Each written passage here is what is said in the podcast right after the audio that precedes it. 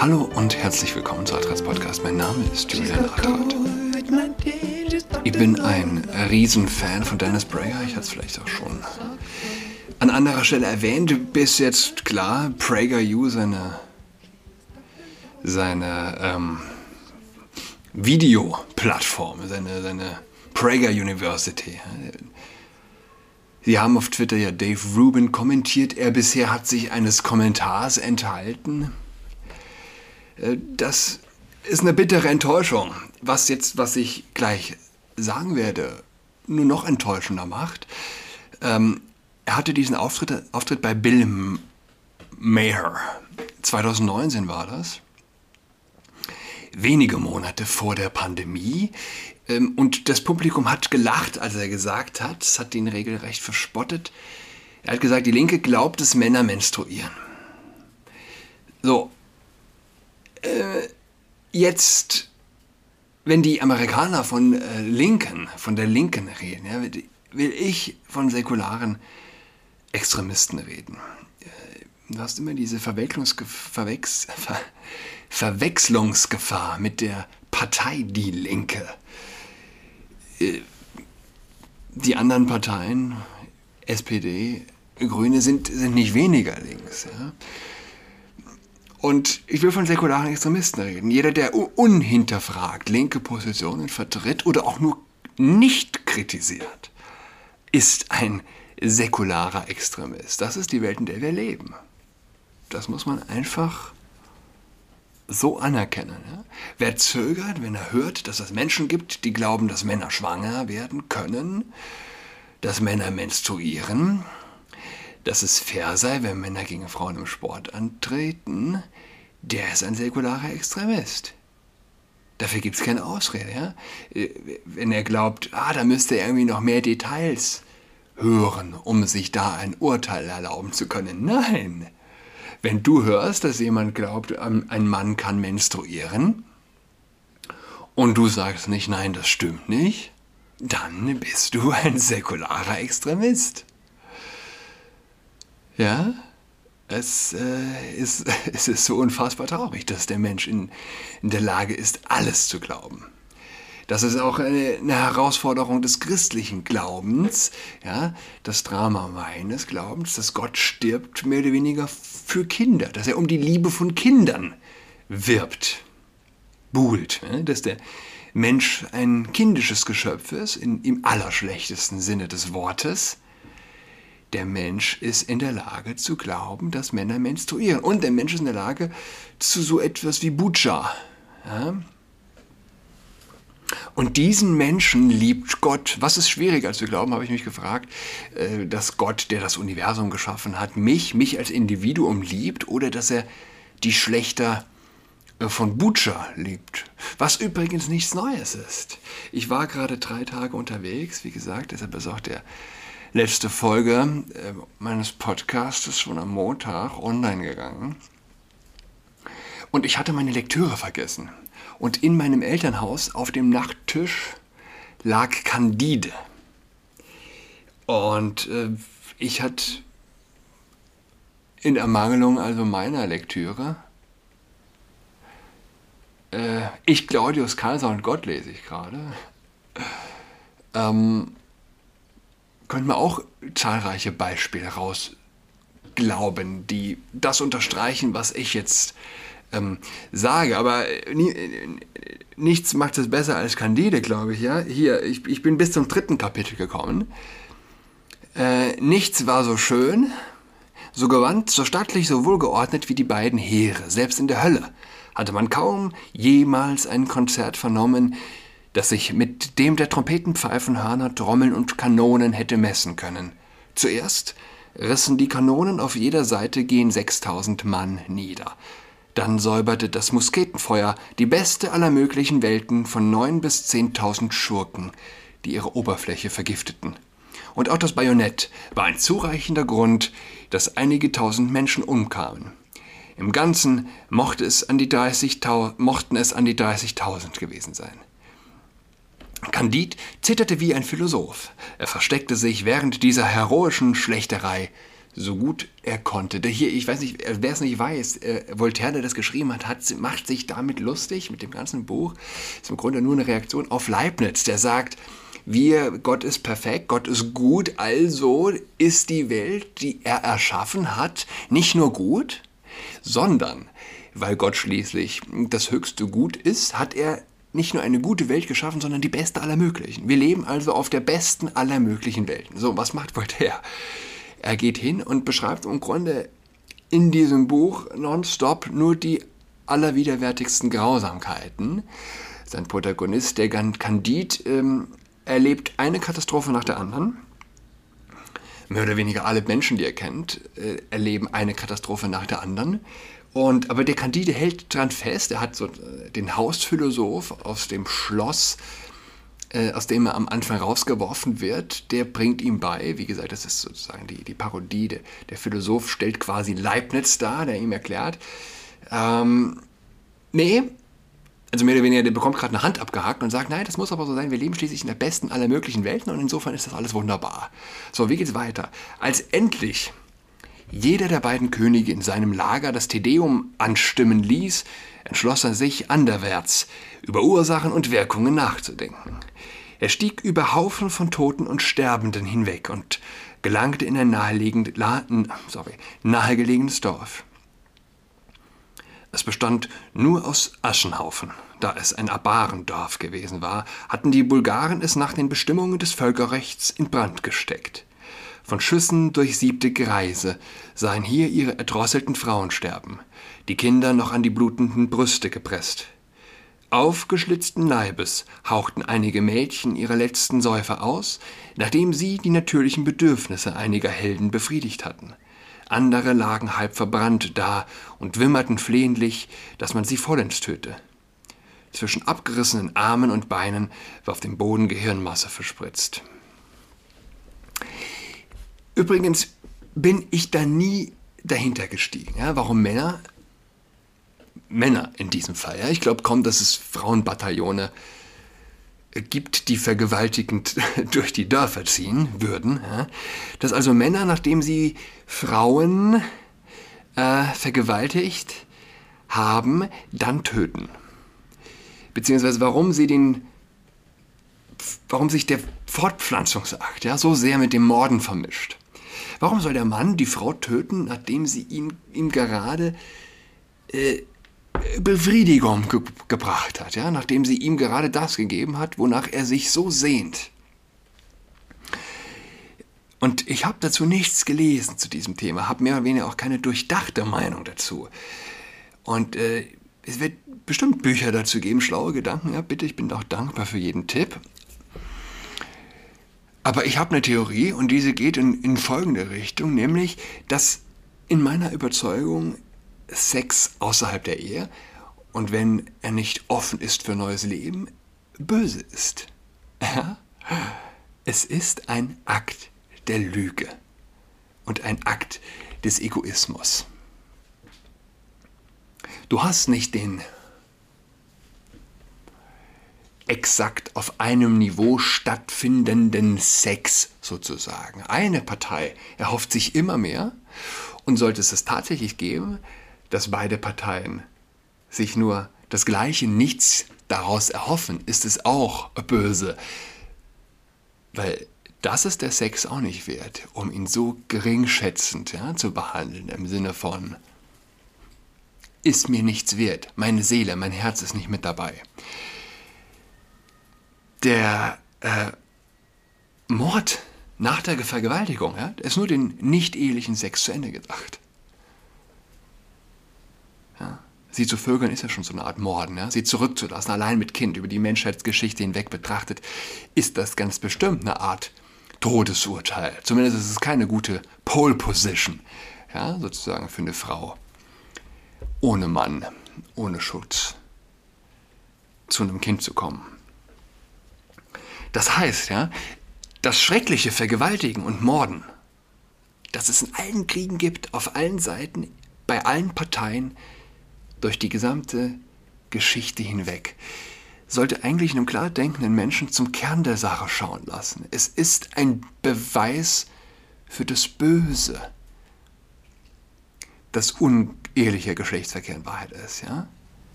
Beziehungsweise er lässt, wie soll ich sagen, also der One-Night-Stand-Mensch, ja, glaube ich, ist dem vergewaltigenden und mordenden Soldaten näher, als er denkt. Niemand ist ihm so egal wie das Mädchen, ja, das er nach einer durchzechten Nacht besteigt. Das mag ihm nicht bewusst sein. Er mag vielleicht der Illusion erliegen, dass er es gut mit ihr meint und umgekehrt. In anderen Umständen aber befände sich die Frau, in die er jetzt seinen Pimmel taucht, ja, den Disco-Pimmel, jetzt in Lebensgefahr. In anderen Umständen würde er nach der geschlechtlichen Vereinigung ihr den Hals umdrehen und den Bauch aufschlitzen. Das ist Standardprozedur, ja, in rechtslosem ähm, Umfeld. Einfach auch nur, ich glaube, einfach vielleicht auch nur so, um so ein Exempel an der Schöpfung zu, statu zu statuieren, die so etwas zulässt. Es ist eine Grundwahrheit, dass der Mensch, der einen moralischen Fehler begeht, sehr, sehr, sehr gefährdet im Anschluss ist, einen noch größeren moralischen Fehler zu begehen.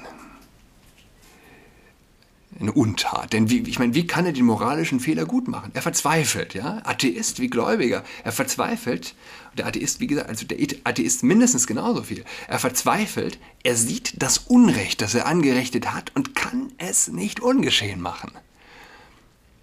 Ungeschehen macht der Atheist sozusagen es in gewisser Weise, indem er noch einen draufsetzt, eine noch größere Verfehlung, eine noch größere Sünde anrichtet, in deren Vergleich dann die erste klein erscheint oder zumindest kleiner. Ja, er wedelt dem Schöpfer mit der Faust zu. Wie kannst du das nur zulassen? Wie bitte? Ich soll dafür verantwortlich sein?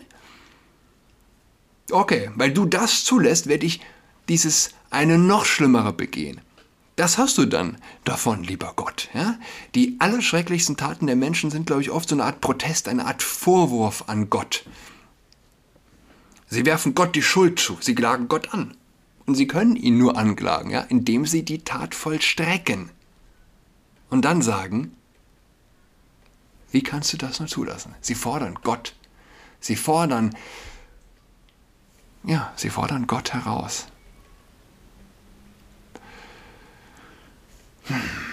Jedenfalls der Auftritt von Prager äh, schien anscheinend jetzt nochmal populär zu werden. Goes viral, wie es so schön heißt. 2019, wenige, wenige Zeit vor der Pandemie. Und die Leute haben gelacht. Linkes Publikum. Bill Maher ist eigentlich ein ja, liberal linker Moderator, der jetzt quasi auch immer mehr in die Nazi-Ecke driftet. Es ist unfassbar. Es ist unfassbar. Ja, du bist ein Nazi, wenn du sagst, ist nicht, ist nicht richtig, dass Männer schwanger werden. Geht nicht. Artikel der New York Post titelt New Jersey Unterricht zur Geschlechtsidentität für Erstklässler beweist, dass die Sorgen der Eltern zu Recht äh, berechtigt waren. Was Kindern wann über Sex und Geschlecht beigebracht werden sollte, ist landesweit zu einem heißen Thema geworden. Aber die Eltern haben sich das nicht ausgesucht, es wurde ihnen aufgezwungen. Ab September werden Erstklässler in New Jersey nach neuen Richtlinien zur Sexualerziehung über Geschlechtsidentität unterrichtet. Eltern erhielten Musterunterrichtspläne bei einer Sitzung. Ein Beispiel daraus, Zitat, du fühlst dich vielleicht wie ein Junge, selbst wenn du Körperteile hast, von denen manche Leute sagen könnten, dass das Mädchenteile sind. Du fühlst dich vielleicht wie ein Mädchen, selbst wenn du Körperteile hast, von denen einige Leute sagen könnten, dass das Jungenteile sind. Und du fühlst dich vielleicht nicht wie ein Junge oder ein Mädchen, aber du bist ein bisschen von beidem. Egal wie du dich fühlst, du bist vollkommen normal. Beispielmaterial aus Lehrplänen für Erstklässler. Wir hatten es letzte Folge gesagt. Die Ausrede, die Entgegnung, ja, das, ist, das sind ja die verrückten USA, die gilt nicht. Die gilt nicht. Wach auf, ja. Egal wie du dich fühlst, du bist vollkommen normal. Das würde schon ausreichen. Du bist vollkommen normal. Du musst dem Kind nicht sagen, ach gut Lord, es ist, was soll man dazu sagen? Ich lese mal weiter. Abgesehen von der Angemessenheit, Siebenjährigen beizubringen, dass ihr Geschlecht formbar ist, folgen die Nachrichten aus New Jersey einer massiven linken Empörungswelle über das von Floridas Gouverneur Ron DeSantis unterzeichnete Gesetz über Elternrechte in der Bildung. Ein Gesetz, das viele Linke als unnötig bezeichnen. Das Gesetz von Florida verbietet Unterricht in sexueller Orientierung und Geschlechtsidentität. Und während linke Aktivisten und ihre Medienassistenten den Gesetzesentwurf als Sag nicht schwul, don't say gay, bezeichnet haben, trotz der Tatsache, dass heterosexuell auch eine sexuelle Orientierung ist, verweisen Eltern, mit denen ich gesprochen habe, ausdrücklich auf Genderunterricht als Grund, warum sie das Gesetz unterstützen. Es gibt äh, einen Auftritt, ich habe es jetzt nicht, ich müsste, es wäre wert gewesen, das rauszusuchen. Äh, Hillary Clinton, du findest es auch nicht auf YouTube, glaube ich, äh, in einem Podcast, in einem Interview, sie reden darüber. Hillary Clinton sagt dann, ja, unfassbar dieses Gesetz. Äh, und dann sagt die Moderatorin auf drei und dann sagt sie gay und dann fallen sie ein, gay. Dann sagt die Hillary Clinton gay, gay, gay, gay. Das wäre fast die Präsidentin der Vereinigten Staaten geworden. Du, du kannst dir den, den Kindergarten gar nicht ausdenken. Diesen ekelhaften äh, äh, nee, du kannst es ja nicht ausdenken. Gay, gay, gay, sagt sie ganz stolz. Es ging es darum, dass man nicht schwul sagen darf. Ich hab es, es gab einen deutschen Artikel drüber, die haben das nochmal verdruckst da. Ähm, übersetzt. Ich glaube, sie haben gesagt, sag nicht homosexuell oder sprich nicht. Nee, genau, ich, ja genau. Es gab einen deutschen Artikel. Ich glaube sogar, es war ein gebührenfinanzierter Artikel. Sprich nicht über homosexuell Gesetz, haben sie es genannt. Sprich, äh, sprich nicht über Homosexualität Gesetz. Don't say gay haben sie übersetzt mit sprich ich über Homosexualität Gesetz. Ja, das ist der Infostand, auf dem der, der Deutsche, der Otto-Normalverbraucher sitzt, steht. Der Redaktion der Washington Post stellte sich natürlich gegen das Gesetz und sagte, für keine dieser Maßnahmen gibt es einen gerechtfertigten Grund. Sie alle wurzeln in dem anachronistischen Glauben, dass Diskussionen über Geschlecht und Sexualität Kinder irgendwie gefährden. Aber es gibt einen sehr berechtigten Grund. Eltern wollen ihre kleinen Kinder vor unangemessenem Unterricht über Sexualität schützen, egal ob hetero oder schwul. Noch wichtiger ist, dass Eltern wissen, dass die Idee der geschlechtsspezifischen Flexibilität ihren immer jüngeren Kindern aufgezwungen wird. Die Vorstellung, dass das nicht der Fall ist, ist reines Gaslighting. Und Richtlinien von New Jersey sind nur ein weiterer Beweis dafür. Es gibt diese in gehobener Position befindliche Dame bei Disney, die sagt, na, wir haben ganz offiziell gesagt hat, wir wollen es gerne äh, äh, schwuler machen, glaube ich, nennen sie es, äh, das Programm. Eltern beobachten, wie sich die Gesellschaft um sie herum verändert, genau in Richtung dessen, was die verrückte Linke fordert. Sie wissen, dass es passiert. Sie kämpfen dagegen an, dass es ihren Kindern untergejubelt wird. Am Wochenende, jetzt sind wir beim Thema, äh, tauchte ein Video von Dennis Prager 2019 bei Real Time with Bill Maher auf. Darin sagte Prager, dass wir aufgefordert werden zu akzeptieren, dass Männer menstruieren können, da Colleges Männertoiletten mit Tampons ausstatten. Maher und der Rest des Gremiums, ne, der, der Zuschauer verspott, verspotteten Prager offen. Jetzt wissen wir alle, dass Prager recht hatte. Wenn wir nur drei Jahre auf heute vorspulen, so verwenden unsere Gesundheitsbehörden jetzt nicht mehr Mutter, wenn sie von der Entbindung sprechen, sondern standardmäßig, standardmäßig Geburtsperson. Das sind keine Randlinken auf dem Berkeley Campus. Die beiden Regierungen verwendet eine solche Sprache in ihrem Haushaltsplan für das Geschäftsjahr 2022 und den Verlautbarungen, die angeblich die, Zitat, Gesundheitskrise für schwarze Mütter angehen sollen. Man sollte ihnen bloß nie sagen, was das Wort mütterlich bedeutet, damit es nicht auch gelöscht wird. Liberale Medien werden zu tun, als ob es Konservative seien, die einen Kulturkrieg anzetteln, wie es die New York Times im Newsletter Friday in the Morning von David Leonard und Ian Brassard Philbrick getan hat. Sie schrieben, die Rechte benutzt die Transidentität unter Kindern als Keil. Die Rechte benutzt die Transidentität unter Kindern als Keil. Das muss man sich auf der Zunge zergehen lassen. Absolut falsch. Die extreme Linke benutzt die Transidentität als Bulldozer. Sie haben die liberale Stadt überrannt und jetzt nehmen sie sich den Rest vor.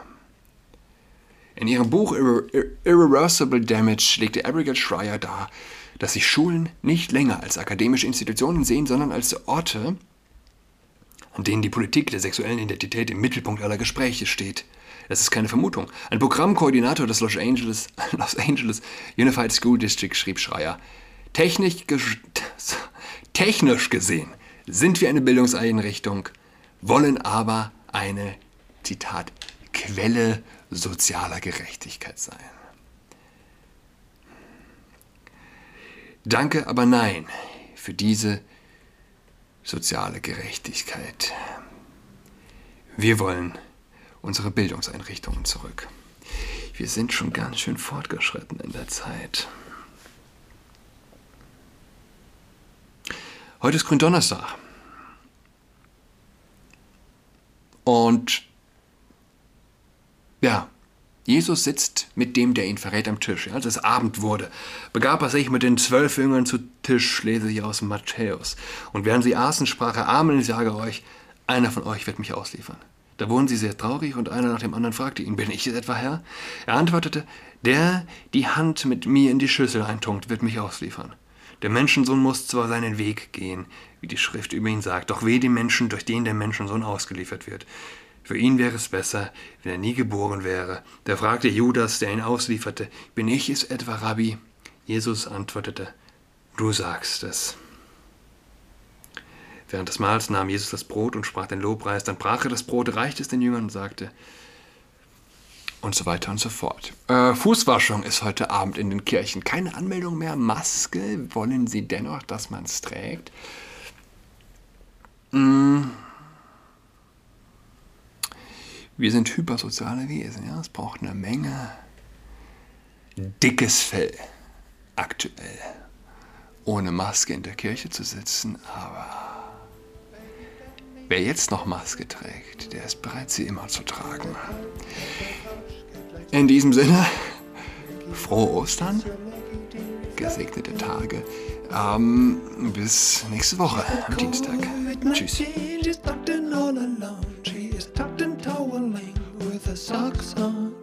She's got COVID-19, she's tucked in all alone. She is tucked and toweling with her socks on.